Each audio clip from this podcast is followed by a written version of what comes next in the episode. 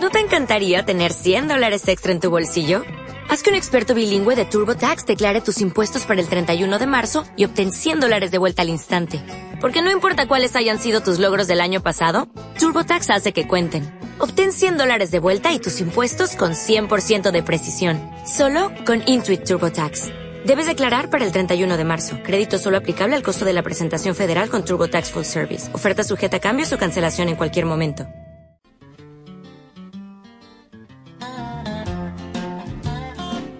Abrimos la biblioteca de Angelandría.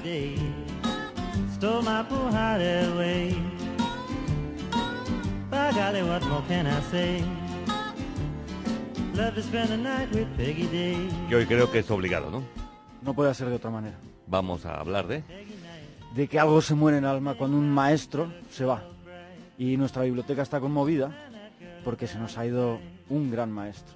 En este tiempo ¿no? de tanta confusión, donde corremos, eh, se publican tantas cosas, vamos de un lado a otro y no sabemos a dónde vamos, pues hacen falta maestros como don Miguel, sabios de la palabra y hombres cabales a la vez. Nos referimos a Miguel Delibes, claro. ¿De quién más? eh? Bueno, pues Miguel, don Miguel Unamuno también, al que todo el mundo llamaba don Miguel, además. También, también. Pues mira, no está mal ¿eh? la, La comparación. la comparación porque es como un eslabón dentro de esa cadena de maestros. Y, y nada, yo, yo no me voy a entretener mucho porque hoy no vamos a visitar una biblioteca, como solemos hacer cada semana, sino que lo que vamos a visitar es una fonoteca. Hemos comprimido eh, pues voces distintas que a lo largo de ese fin de semana, él falleció el viernes, pues se sucedieron diciéndonos cosas de él. Y, esa va a ser nuestra visita a la biblioteca de hoy, la fonoteca de COPE en particular. Vamos a escuchar a escritores, Luis Alberto de Cuenca, ¿no? Eh, colaboradores de, de- de programas de COPE, amigos, familiares, todo un, un coro. Vamos de a voces.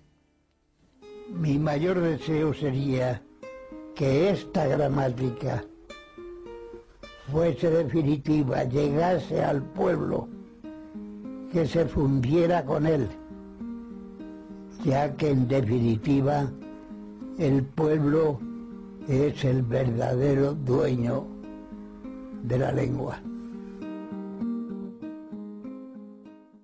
Campana de las 8, las 7 en Canarias. Muy buenos días a todos. Tristes días porque acaba de fallecer el escritor Miguel Delibes.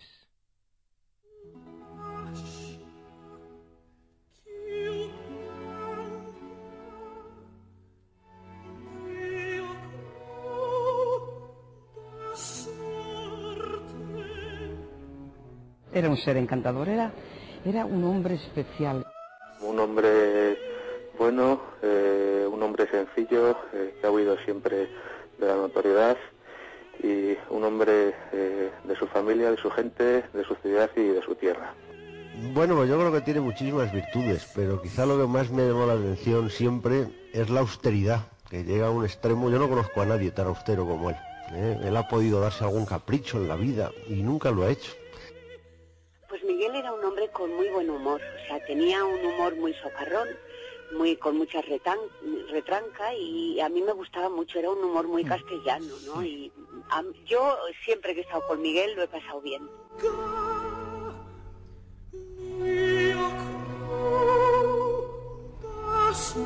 Todos los escritores españoles en este momento estamos huérfanos, nos sentimos huérfanos. Y yo además eh, debo decir que personalmente Delibes se mostró siempre conmigo con una generosidad sin límites. que eh, con toda la pena que te da cuando se va un ser como, co- como él, que era, que era bueno, que era entrañable, que era inteligente, que producía, que nos llenó las horas de buena literatura, a mí me queda un, un consuelo y es el saber que Miguel Delibes, en un país como nuestro, que es un país eminentemente cainita, se fue siendo admirado, respetado, reconocido y querido por los lectores, por la crítica, incluso por el dicho de una, una palabra que no me gusta nada, pero por incluso por el establishment.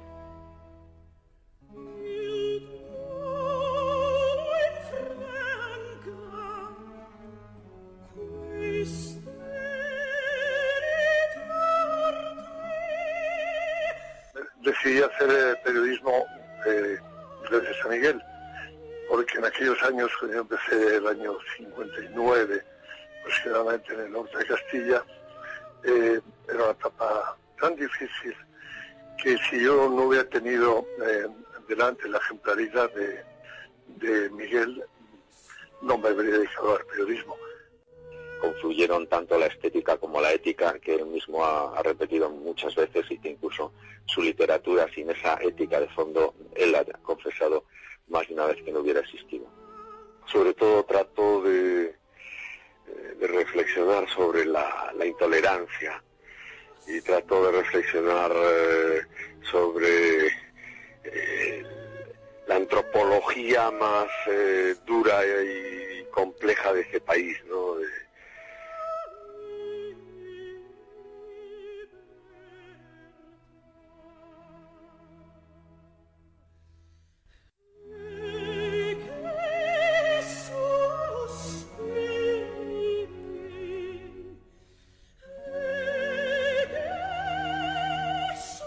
Nos abrió los ojos a la literatura y también nos enseñó a ver y a querer de otra forma nuestra tierra y eso es muy importante.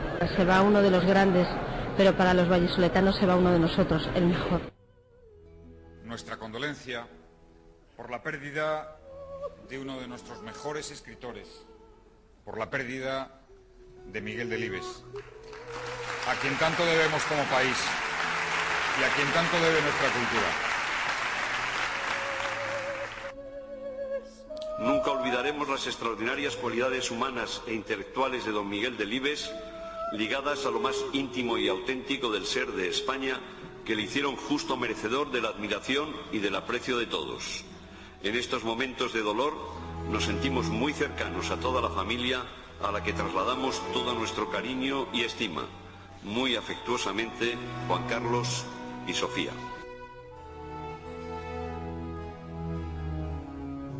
Don Miguel, pues que lo pase usted muy bien. Un abrazo muy fuerte. Otro para usted. Que le queremos mucho, señor. Yo también. Gracias. Adiós, adiós.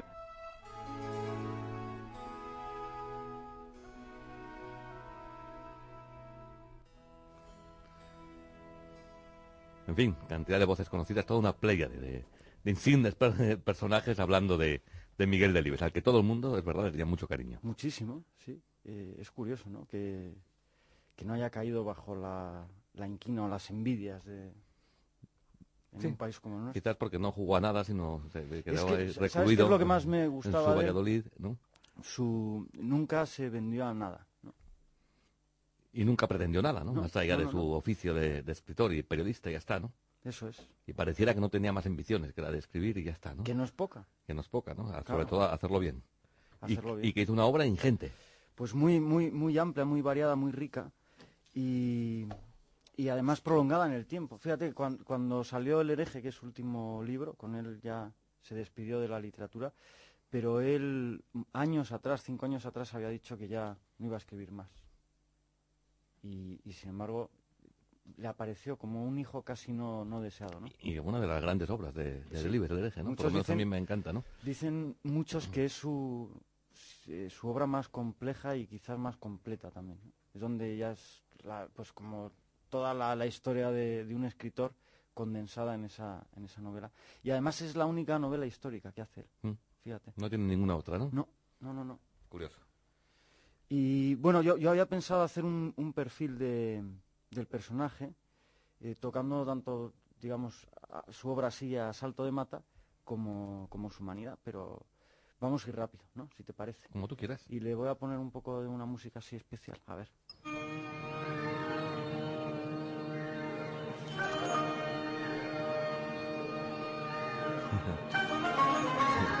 Pintiparada lo que esto, ¿no? El hombre y la tierra. Ahí, ahora viene, ¿eh?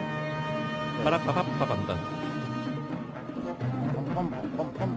An- Esto era Antón García Abril. ¿no? Antón García Abril, que fue también el compositor de la banda sonora de tanto del disputado voto del señor Cayo como de Los Santos Inocentes. Dos de sus novelas llevadas al cine. Eso es. Y, y Félix, el bueno de Félix, que además fue su aniversario hace nada, el aniversario de su verdad. muerte. eh, supongo que el profesor Carbajo se acordará de sus programas. Perfectamente. Pues sí. eh, él era amigo de, de un hijo de Delibes que se ha dedicado, Miguel Delibes, hijo, Que es se ha dedicado naturalista. sí, a las ciencias medioambientales. Miguel Delibes, que nació en 1920, ¿no? Sí. Y, a partir de aquí, Ha vivido 89 años. casi 90. Eh, digamos que eh, entra en el mundo de la escritura en el año 41 por casualidades, porque en- entra en el, en el diario El Norte de Castilla, del que va a llegar a ser director, pero como caricaturista. Él estaba estudiando comercio y derecho y, y va a descubrir, bueno, que le encanta escribir, ¿no? Y entonces empieza escribiendo cosas para la prensa hasta que se lanza a hacer su primera novela, La sombra del ciprés es alargada, que va a ganar el premio Nadal. Él va a quedar ya vinculado a la editorial Destino, con Vergés, ¿no? que era el editor. Y ahí hay otro personaje importante que es su mujer, ¿no? de esa época, de esos primeros, Primeros años, años. 40. Eh, doña Ángeles de Castro, que fue una iluminación para él. Sus hijos, eh, que son muy divertidos, la verdad es que es una familia entrañable, son siete hijos, si no me equivoco. Eh, dicen que, y él, lo, y él lo confirmaba, que él siempre ha sido un hombre como arisco y un poco gris, ¿no? pesimista, y en cambio su mujer pues era la que ponía luz. ¿no? Hay una novela que les recomiendo a todo el mundo, si no la han leído, Señora de Rojo sobre fondo gris, Ah, qué buena. que en el, f- es, es su mujer. Este es el O que sea, más me está ha hablando, es, es autobiográfica. Y él dice una frase de su mujer que a mí me encanta, que es, con su sola presencia, ella hacía, eh, iluminaba la pesadumbre de vivir. Ahí queda eso. ¿no? Bueno, Mujer de rojo sobre fondo gris. sobre fondo gris. Director de periódico también, del norte de Sí. Castilla, Escuela de Periodistas. Y ahí se convierte en guía de, de gente que ha escrito mucho, ¿eh? César Alonso de los Ríos, José Jiménez Lozano, Para comprar. Paco Umbral, Manu Leguineche. ¿Cuánta gente pasó por el, por el Sí. norte de Castilla? Crítico también. crítico con la sociedad, siempre lo ha sido, ¿eh? Siempre lo ha sido. Y, y no ha tenido pelos eh, pa- en, la, en la lengua para decir lo que, lo que él cree que debe decir, ¿no? Eh, creo que es una voz de, también que siempre nos está diciendo, ojo, ¿no? Con este proceso de degradación, de deshumanización al que vamos. Eh, por eso él vuelve a la tierra, vuelve a la naturaleza, y donde encuentra verdades, ¿no? Y donde encuentra también un refugio.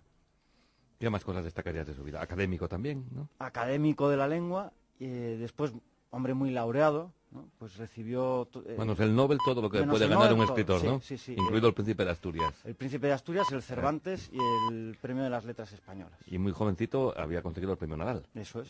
Que cuando el Premio Nadal era un señor premio, ¿eh? Sí, ¿no? Sí, Cuando- sí, sí, sí, sí, efectivamente. Cuando lo tuvo Carmen Laforet, cuando lo tuvo... Toda una saga de los grandes narradores de la posguerra. Y después de su obra, ¿qué destacarías? Y de su obra hemos dicho, bueno, La sombra del ciprés, que es como primera obra, es importante. Después El camino, que yo creo que cuántos lectores se han iniciado a la literatura con El camino, ¿no? es una novela de iniciación. Cinco horas con Mario, es el monólogo interior que después llevado al teatro que tanto éxito tuvo, para sorpresa del propio Delibes. Eh, yo diría también Las ratas, me parece que es un libro duro, donde él mezcla la crítica social con ese mundo que siempre le atrajo, que es el mundo de la infancia, y Señora de Rojo sobre fondo gris, como hemos dicho, y Los Santos Inocentes. A mí Los Santos Inocentes me parece una obra muy, muy, muy lograda. Y bueno, y por último, El hereje. Sí, en la última de, de sus obras. Sí. Y después es novela costumbrista también, está muy al tanto de lo que pasa en cada momento y las obras a veces responden a una crítica social Muy pegada potente, ¿no? al- a la tierra, ¿no? Al, al- bueno, siempre en la ciudad de provincias o bien escapándonos a la naturaleza, pero siempre muy ligada a eso, a la crítica social. Pues ahora recomiéndanos el libro, ¿no? De la biblioteca, de esta inmensa biblioteca que es la Biblioteca Miguel Delibes, todas las- su- sus obras, un libro de Miguel Delibes. Pues yo pensé que como Miguel Delibes es un, eh, uno de esos autores tan leídos, iba a hablar de un libro que quizás la gente no conozca mucho, porque es una obra menor de él, pero que a la vez a mí me parece deliciosa, y donde tocamos ese mundo de la infancia, El príncipe destronado. It was a moonlit night in old Mexico. I walked alone between some old adobe haciendas. Suddenly, I heard the plaintive cry of a young Mexican girl.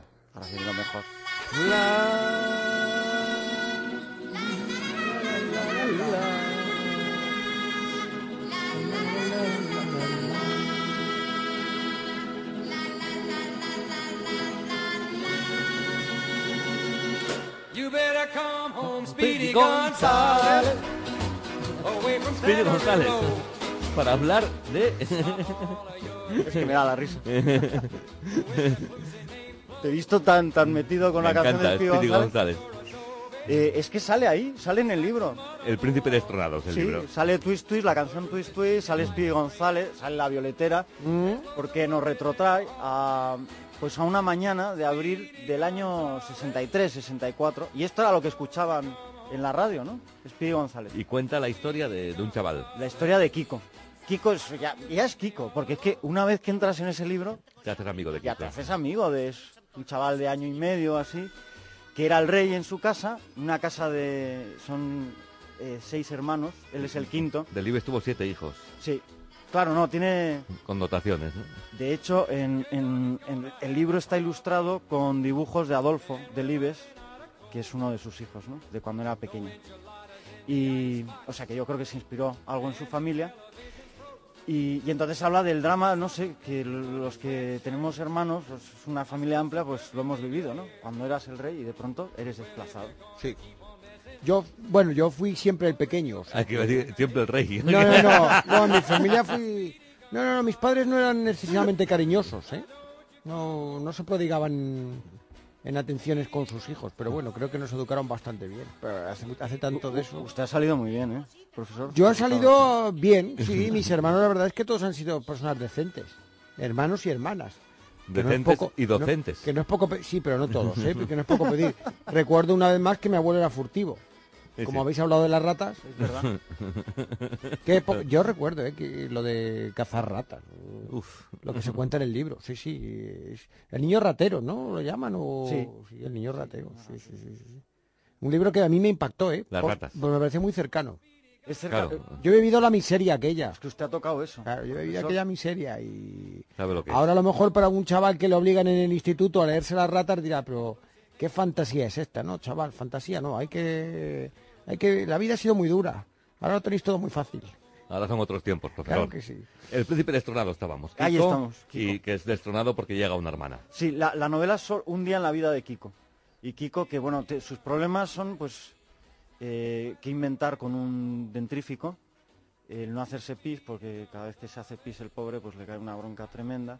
Y eh, tienes que, eh, pues va ideando argucias para que no descubran que se ha hecho pis. Algunas son divertidísimas, o sea, llega a inventarse que se traga un, un clavo. Y todos preocupados y su madre llevándose las manos a la cabeza y tal. Pero bueno, detrás de esa aparente inocencia y tal, eh, el libro es como la punta del iceberg porque hay un- un- una tragedia eh, mascándose en esa familia. Porque el matrimonio No va bien. no va nada bien, no, no va nada bien. Y creo que es muy agudo Delibes por todo lo que dice sin decir, ¿no? La Eso capacidad de, Sí. intuir, ¿no? A partir Sí. de lo que él dice. Sí. Y después cómo recrea los diálogos, ¿no? Eh, Es el habla popular. Y tantas costumbres, es como retroceder en el tiempo, o sea, ir de verdad a los años 60 y es que oyes esta música, escuchas a la gente cómo habla y estás dentro de una casa burguesa, ¿no? Eh, hay dos personajes que son pues, la, la señora mayor, la Domi, y después la, la chica joven que tiene una mano engurruñada, la Vito, que cuidan a los niños y las broncas, en fin. Bueno, El delicioso. príncipe destronado de Miguel Delibes que comienza así.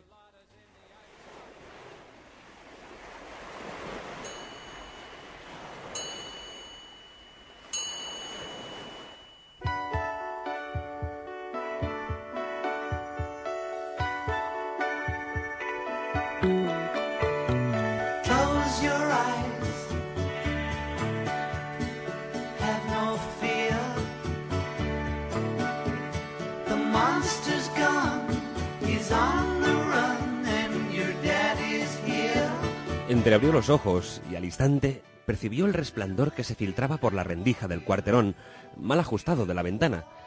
Contra la luz se dibujaba la lámpara de sube y baja de amplias alas, el ángel de la guarda, la butaca tapizada de plástico rameado y las escalerillas metálicas de la librería de sus hermanos mayores. La luz, al resbalar sobre los lomos de los libros, arrancaba vivos destellos rojos, azules, verdes y amarillos. Era un hermoso muestrario y en vacaciones, cuando se despertaba a la misma hora que sus hermanos, Pablo le decía, Mira, Kiko, el arco iris. Y él respondía encandilado, Sí, el arco iris. Es bonito, ¿verdad? A sus oídos llegaba ahora el zumbido de la aspiradora sacando lustre en las habitaciones entarimadas y el piar desaforado de un gorrión desde el pollete de la ventana. Giró la cabeza rubia sin levantar la nuca de la almohada y en la penumbra divisó la cama, ordenadamente vacía de Pablo y el pijama hecho un gurruño al pie de su hermano Marcos, el segundo. No es un domingo, se dijo con tenue voz, adormilada y estiró los brazos y entreabrió los dedos de la mano contra haz de luz y los contrajo, y los estiró varias veces y sonrió y canturreó maquinalmente. Están riquitas por dentro, están bonitas por fuera. De repente cesó el ruido de la aspiradora allá lejos y de repente se impacientó y voceó. ¡Ya me he despertado!